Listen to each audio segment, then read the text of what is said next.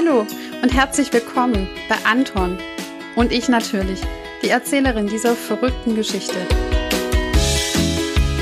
Mein Name ist Elke. Ich bin 42 Jahre alt. Gute Freunde bezeichnen mich als lebenslustig, spontan und mit einer ausgeprägten Dyskalkulie.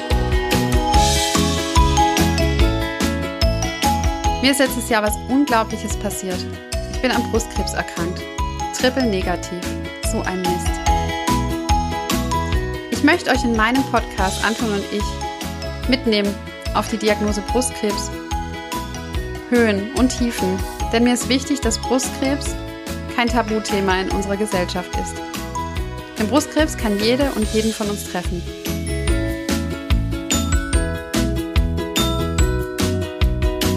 Im letzten Podcast habe ich euch ja mitgenommen, wie es so ist, so einen Donnerschlag-Diagnose zu bekommen. Sie haben Brustkrebs. Das hat mein behandelnder Gynäkologe zu mir gesagt. Und dann ging auch alles ganz schnell. Ich bin da hingefahren mit meinem Mann, habe die Aufklärung gehabt, was ich überhaupt für einen Tumor habe. Ein triple-negatives Mammakarzinom. Da werde ich euch in der nächsten Folge auch mal dazu berichten, denn mir war damals nicht so ganz klar, dass es Unterschiede gibt zwischen Brustkrebs und Brustkrebs.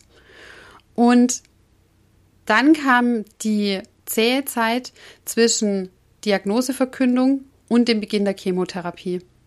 Das ist vielleicht für manch einen, der jetzt zuhört, eine ganz verrückte Vorstellung, dass die Zeit zwischen einer Verkündung einer Diagnose und dem Beginn der Chemotherapie als zäh empfunden wird, weil ich glaube, jeder von uns hat so eine Vorstellung, dass Chemotherapie eigentlich der zähe Part ist ähm, und äh, dass keiner eigentlich Lust drauf hat, mal eine Chemotherapie mitzumachen. Und bei mir war es dennoch so und ähm, ich habe das auch im Austausch mit verschiedenen Mitstreiterinnen dann im Laufe meiner Therapie auch so erfahren, dass dieser Satz, ähm, es ist Brustkrebs und es ist ein aggressiver Brustkrebs und man muss eben gucken, dass er nicht streut und keine Metastasen gebildet hat, äh, denn daran hängt sich eigentlich der Weg der Behandlung und auch die Prognose aus, dass ähm, das ganz schön Druck macht und alle Mitstreiterinnen und auch ich so das Gefühl hatten, komm, wenn morgen noch ein Platz frei ist auf diesem blauen Stuhl im Chemozimmer, in das eigentlich nie einer möchte, dann sitze ich da drauf und dann legen wir einfach los. Und so war es auch bei mir. Ja, also mein behandelter Gynäkologe in meiner Klinik, die dann auch für die nächsten sechs Monate meine Dauerheimat werden sollte, der hat zu mir im Aufklärungsgespräch ganz klar gesagt, Frau Kückmann, das ist kein Einsteigertumor. Da braucht man nicht über nur OP oder nur Bestrahlung reden, sondern bei Ihnen brauchst du eine Chemotherapie. Und zwar 17 Zyklen. Nee, 18 waren es am Anfang. Stimmt gar nicht. So, ja, wusste ich Bescheid.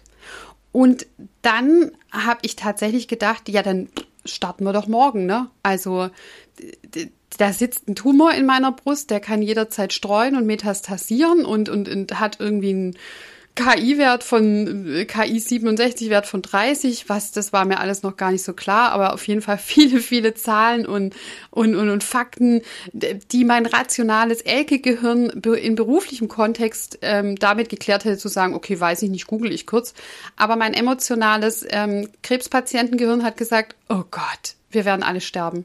Und es war, also das meine ich jetzt wirklich nicht humorvoll, ich habe wirklich Todesangst gehabt. Und jede und jeder, der in so einem Arztaufklärungsgespräch zum Thema Krebs, Brustkrebs sitzt und ähm, so Zahlen, Daten, Fakten, äh, Anzahl der Metastasen, ähm, ähm, Größe des Tumors, Streufreudigkeits, KI-Wert ähm, der teilbaren Zellen, der solche Sachen hört, der weiß einfach Fury in the Slaughterhouse. So war es bei mir auch. Und ich habe wie jede andere auch, obwohl keiner in diesen Chemoraum rein möchte, natürlich unter Nachdruck gesagt, ein, zwei Untersuchungen, aber jetzt äh, legen wir doch einfach los. Aber so schnell geht's tatsächlich nicht. Denn ähm, wenn Chemotherapie ansteht und so eine umfassende wie, wie bei mir in meinem Fall, dann ist es einfach so, dass A, im Vorfeld Untersuchungen laufen müssen, die tatsächlich ganz banal und ähm, plakativ ausgedrückt abklären müssen, ähm, ob man metastasierenden Verlauf hat, also ob der Tumor schon in andere Organe und Regionen gestreut hat oder ob sich um einen Tumor handelt, der einfach im Gebiet Brust ähm, vorhanden ist. Und ähm, das Zweite, was dann auch ansteht, ist das Legen eines Ports, das heißt eines zentralen Venenkatheters, der unter die Haut verlegt wird, über den dann die Chemotherapie für die nächsten Monate läuft. Denn unsere armen kleinen Armvenchen, die gehen relativ schnell in die Biege, wenn es um Chemotherapie geht. Die greift ja auch Gefäße an. Und ähm, wirklich keiner möchte 17 oder 18 Chemotherapien über seine Armbeugenvene kriegen. Es wurde also bei mir ein Knochensintigramm vorgenommen. Ähm, dazu habe ich eine Spritze erhalten ähm, mit einer radioaktiven Flüssigkeit, die sich gerne, ähm, also die sich in Knochen anlagert und ähm, die vermeintliche Tumore im Knochengewebe einfach einfärbt, so dass der Radiologe, der danach sich die Bilder angucken kann vom Sintigramm, sagen kann, da ist irgendeine Veränderung, die ist merkwürdig. Bei mir wurde also festgestellt, dass ich 1986 mal den Oberarm gebrochen hatte, also Entwarnung hierzu, ähm, und dass ich ein bisschen durchgelaufene Füße habe. Das fand ich ja kein Kompliment. Aber dennoch, alles, was nicht Metastase heißt, ist einem beim Radiologen auch völlig egal. Und wenn er einem sagt, dass man Plattfüße hat, jo, da pfeife ich doch in dem Moment drauf. Dann ähm, wurde bei mir die Lunge angeguckt, es wurde die Leber angeguckt. Das sind ähm, zwei typische Organregionen, in die ein Brustkrebs gerne mal streut.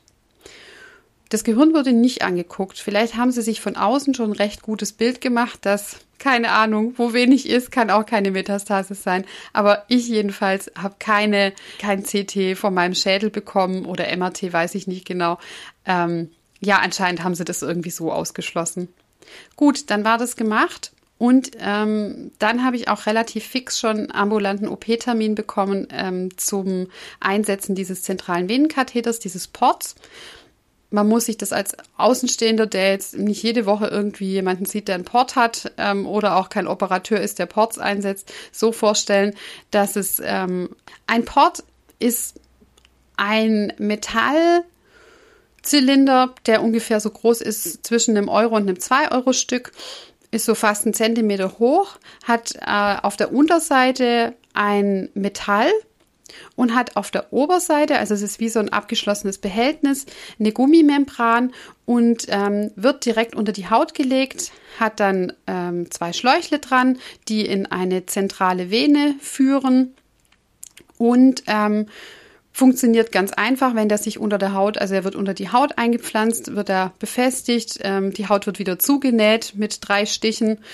und wenn das alles verheilt ist, sticht man oben durch diese Gummimembran mit einer speziellen Portnadel ähm, in, durch, also durch die Haut in diesen Port ein. Man kann mit der Nadel nirgendwo anders hinstechen, weil da auf der Unterseite, wie gesagt, auch Metall ist. Also die sticht dann gegen das Metall. Und durch diese Nadel werden dann Infusionen und auch die Chemotherapie eingeleitet. Man muss da dazu einfach nicht jedes Mal ein Blutgefäß anstechen. Und obwohl alle am Anfang ich auch diesen Port als befremdlich empfinden. Ich finde ihn bis heute noch irgendwie komisch unter meiner Haut, weil er gehört da einfach nicht hin. Und der am Anfang schon auch ein bisschen wehtut, weil er einfach an einer Stelle ist, wo Muskeln verlaufen. Der, wenn der Arm sich bewegt, dann ähm, spürt man das am Port einfach auch. Das ist am Anfang echt komisch. Ich habe gedacht, ich werde nicht warm mit diesem Gerätchen. Aber der Port ist des Chemotherapeutenpatienten bester Freund ever denn dieser kleine Stich durch die Haut einmal die Woche, der tut wirklich nicht mehr weh wie eine Blutentnahme. Und es wird einfach keine Vene gesucht, die irgendwann im Verlauf der Chemo, da die, die Blutgefäße einfach auch alle unter der Chemotherapie leiden, echt auch keinen Bock mehr hat auf Chemotherapie über Vene, sondern man sticht diesen Port an, das werde ich euch auch berichten, wenn ich über die Chemotherapie berichte. Es sitzt da einfach jeder und hat da seine Nadel mit dem Pflaster drüber, ähm, links oder rechts unterm Schlüsselbein und darüber läuft die Chemo und das ist gut so. Ja. Es hat dann also insgesamt nur anderthalb Wochen gedauert zwischen dem Termin, als ich die Erstdiagnose oder die Diagnose erhalten habe und dem, dass dann die Chemo losging.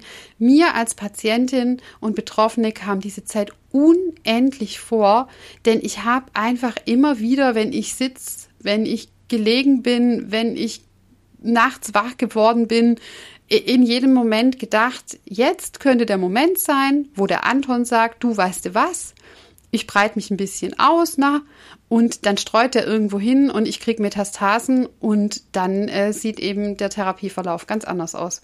Von daher habe ich es bei mir erlebt und kenne es auch von den Schilderungen meiner Mitstreiterinnen. Wir haben alle wirklich auf die Theke in der Chemotherapie getrommelt und gesagt, wir wollen aber lieber früher als später loslegen, weil jeder von uns einfach eine Höllenangst hatte vor diesem Gespräch vom Arzt, der sagt, gut, jetzt ähm, arbeiten wir nicht mehr kurativ, also sprechen nicht mehr von Heilung, sondern jetzt geht es einfach um eine Chemotherapie, die eine chronische Krebserkrankung begleitet, äh, wo wir einfach wissen, sobald Metastasen irgendwo sind, dann sprechen wir einfach nicht mehr von gesund werden. Und das muss man wirklich erstmal verdauen, dass man da, also ich habe mich in diesen anderthalb Wochen gefühlt wie so eine Seiltänzerin, dass ähm, man irgendwie in dem einen Moment noch alles händelt und sobald man dann eben mit dem Fuß abgleitet und daneben tritt, dann fällt man einfach ins Bodenlose.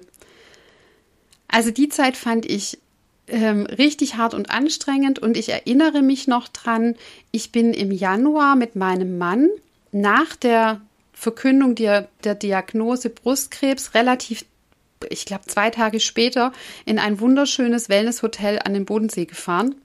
Und man muss sich aus heutiger Sicht diese Situation vorstellen. Es gab Corona bis dato nur in China.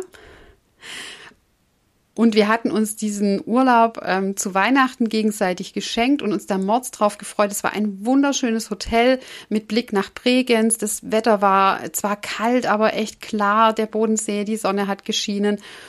Und wir reisen da an und ich weiß seit zwei Tagen, dass ich Brustkrebs habe. Und das war so, das war so eine Atmosphäre, wie wenn man irgendwie ja, wie wenn man auf dem, ich habe es mit Freunden, Freunden manchmal beschrieben, wie wenn ich auf dem Mars sitzen würde und runtergucken würde. Wir waren so völlig entrückt. Manches war total normal. Wir haben schön gegessen, wir haben Spaziergänge gemacht, wir haben auch zusammen gelacht und äh, weil uns diese Situation so unwirklich vorkam.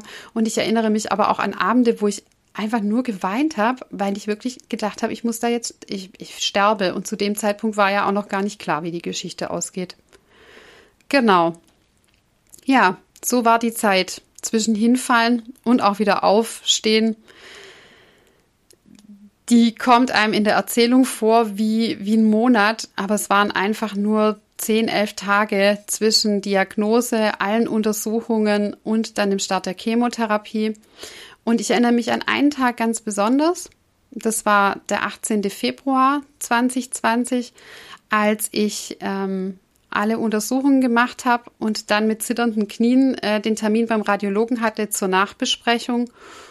Und ich hatte meinen Mann mit dabei, was toll war. Der war aber irgendwie, als es dann wirklich darum ging, jetzt wird verkündet, wie es denn jetzt eigentlich weitergeht und ob ich Metastasen habe, irgendwie unauffindbar. Und ich bin mit zitternden Knien bei diesem Radiologen gesessen. Und der sagte zuallererst, und das finde ich einfach ganz arg groß, also falls hier mal Ärzte zuhören, bitte die Patienten sind wirklich am Rande des Wahnsinns mit diesen Untersuchungen. Sagt ihnen doch zuallererst, ob es gut oder schlecht ist und besprecht dann mit denen die Einzelheiten. Weil wenn ihr erst alles erklärt und irgendwelche strukturellen Beschaffenheiten von Leber und, und Knochen durchgeht, die, da fährt der ICE durch. Die haben wirklich keinerlei Nerv, sich das anzuhören. Aber der Radiologe war irgendwie nicht nur ein Profi auf seinem Fachgebiet, sondern auch echt ein richtig toller Mensch. Und er sagte, als ich reinkam, Frau Kögmann, zuallererst, Sie haben keine Metastasen. Und ich habe wirklich gedacht, ich, also ich habe wirklich gedacht, ich, ähm, ich, muss, ähm, ich muss den jetzt einfach drücken. Ich habe dann ganz fest seine Hand gedrückt und gesagt, dass das, ähm, dass das mein zweiter Geburtstag ist. Und den feiere ich auch immer schön. Also auch dieses Jahr habe ich meinen 18.02. gefeiert. Ja, und so kam es dann dazu, dass ich alle Untersuchungen trotz diesem scheißblöden triple-negativen Anton mit einem KI67-Wert von 30 und der war halt auch schon zwei Zentimeter groß, dass die alle gut ausgegangen sind und ich nirgendwo irgendeine Metastase hatte. Und dann mit meinem Onkologen die Aufklärung für die Chemotherapie besprechen konnte. Denn der hat mich also losgeschickt und gemeint, zuerst brauchen wir mal alle Untersuchungen. Vorher klärt er hier mal gar nichts auf, auch wenn ich an der Tür trommel und sage, ich will rein, ich will jetzt eine Chemo sofort. Ähm, er braucht natürlich erst die Untersuchungsergebnisse und dann macht er die Aufklärung. Wir hatten dann also, ich glaube, ein oder zwei Tage später einen Termin in der Onkologie zur Aufklärung zur Chemotherapie. Und der war, also der war ja schon auch, da habe ich dann tatsächlich wieder meine Elke-Fassung gewonnen. Hatte, weil dann wirklich auch ganz viel von mir abgefallen ist, so ein Teil wieder meiner Professionalität zurück und auch meines Humors, von dem werde ich euch immer mal wieder erzählen, denn ich glaube einfach, dass ohne Humor Leben generell nicht funktionieren kann, aber ohne Humor kann Krebserkrankung auf gar keinen Fall funktionieren, zumindest nicht bei mir. Und ähm, zu diesem Termin hatte ich tatsächlich ähm, schon meinen Energierucksack wieder ein bisschen gefüllt, war ein bisschen gefasster. Und vielleicht ist es auch so eine Art von Schutzmechanismus, dass ich dann relativ schnell für mich entschieden habe, hm, ich rutsch mal auf die professionelle Seite wieder rüber. Und wir können uns ja so auf der Metaebene über Elke Kückmann und ihren Behandlungsweg unterhalten, aber wissen Sie, ich bin eigentlich Profi in dem Fach. Ähm, Sie brauchen mir nichts erzählen, also you can say you to me. Ähm, und mich da echt, und das ja, ist manchmal auch, ist mir das auch hinderlich, aber es rettet mich auch tatsächlich äh, an ganz vielen Stellen, dass ich mir einfach denke, so, jetzt gucken wir das mal hier irgendwie auf der Metaebene an und ähm, machen auch schon mal ein paar blöde Späßchen und ähm, sortieren hier auch mal irgendwie das Klinikpersonal schon mal in Schubladen ein. Irgendwie wer gehört wohin, wer hat welche Neigungen, wer hat welche Stärken und wo sind irgendwie auch die Schwachstellen. Und ähm, ich grenze mich mal von diesem Kranksein hier maximal ab. Ja. Und wie das dann gelaufen ist bei meinem ähm, doch auch sehr handlungskreativen Onkologen. Das erzähle ich euch in der nächsten Podcast-Folge. Mit dem habe ich nämlich noch ganz viel Spaß gehabt. Und ja, was würde ich heute 14 Monate später zur, zur Elke, die damals die Diagnose gekriegt hat und ähm, da echt auch teilweise saß wie ein Häufchen Elend und der es auch mords und, und ordentlich an die Nieren gegangen ist, dass sie jetzt einfach eine schwere Krebserkrankung hat, denn da beißt ja die Maus trotz allem Humor keinen Faden ab. Ich würde ihr, glaub, sagen, Elke, richte dir mal einen Krisenstab zusammen aus ähm, Freunden, die dir gut tun, ähm, und auch Ärzten, von denen du echt große Stücke hältst. Denn bis dato zu dem Zeitpunkt habe ich mir zumindest nicht arg viel Gedanken gemacht, ähm, wie sympathisch und fit muss denn meine Gynäkologin sein? Ähm, habe ich einen guten Hausarzt, der mich dann später auch in Corona-Zeiten gut durch die Erkrankung begleitet? Und passt die Klinik? Und ja, aber dieses ähm, sich einen guten Krisenstab zusammensuchen von Leuten, wo man sagt, ähm, das sind meine Ärzte und Ansprechpartner, die, die bra ich brauche jetzt einfach fitte Ärzte und Ansprechpartner und ich brauche ein paar Freunde, die ich gut aushalte und die auch mich in dieser Erkrankung gut aushalten, denn man verändert sich ja als Mensch auch total. Man ist ja von diesem Ich, von meinem Energielevel und ich organisiere alles und ach, die Elke ist immer die, die kommt dann und die fährt dann und die macht dann und die organisiert und plant schon mal, wo man essen geht und so in einfach eine relativ missliche Situation, die mir menschlich ganz arg schlecht liegt, nämlich die, dass ich Hilfe brauche und ähm, jetzt eben mal ganz wenig selber organisieren kann und auch nicht mehr so viel entscheiden kann, ähm, einfach auch abgeglitten. Und ich würde sagen, liebe Elke, stell dir einen coolen Krisenstab von Ärzten und Freunden zusammen, dosier ganz arg gut, wann du wem auf was an Telefonaten, an WhatsApps und so eine Antwort gibst, denn kein Mensch verlangt im Moment von dir, dass du zehn Leuten pro Tag irgendwie was schreibst und dann noch mit fünf telefonierst. Das muss überhaupt nicht sein. Lass dir helfen und immer noch, liebe Elke, alles braucht ein bisschen länger Zeit. Dein Gehirn braucht ein bisschen länger Zeit, um Sachen zu verarbeiten. Du wirst ein bisschen langsamer. Du, dir gehört nicht die Klinik, du kannst keinen Arzt auf links drehen, sondern es braucht jetzt einfach alles ein bisschen Geduld, auch wenn es dir gerade so vorkommt, dass alles und alle viel zu langsam arbeiten. Ob ich darauf gehört hätte, ja keine Ahnung, wahrscheinlich nicht. Aber vielleicht tut es ja eine oder einer von euch und ist in einer ähnlichen Situation oder hat sowas erlebt, wie einem die Zeit zwischen Diagnose und wann geht's denn eigentlich los, zwischen hinfallen und auch wieder aufstehen, zwischen würdelos irgendwie landen gefühlt und dann sich seine eigene Würde wieder zusammensammeln, wie sich das anfühlt. Mir hat's Freude gemacht, euch daran teilhaben zu lassen, wie es mir in meiner Erkrankung so ergangen ist und auch immer noch ergeht. Ich kann jetzt, fast ein Jahr später, vieles irgendwie lockerer beschreiben, aber ich weiß, dass es in der Situation einfach auch ganz oft düster und schlimm für mich war. Aber ich möchte euch auch Mut machen. Es gibt ein Licht am Ende des Tunnels und ähm, es gibt viele Chancen, so eine Erkrankung auch gut zu überstehen. Wenn ihr Lust habt, beim nächsten Mal reinzuhören, dann nehme ich euch mit zum Thema Haare. Denn Haare sind, wenn Chemotherapie ansteht, echt auch ein Thema. Und wie das mit den Haaren gelaufen ist, da nehme ich euch beim nächsten Mal mit. Ich freue mich drauf, wenn ihr wieder reinhört. Alles Liebe, eure Elke.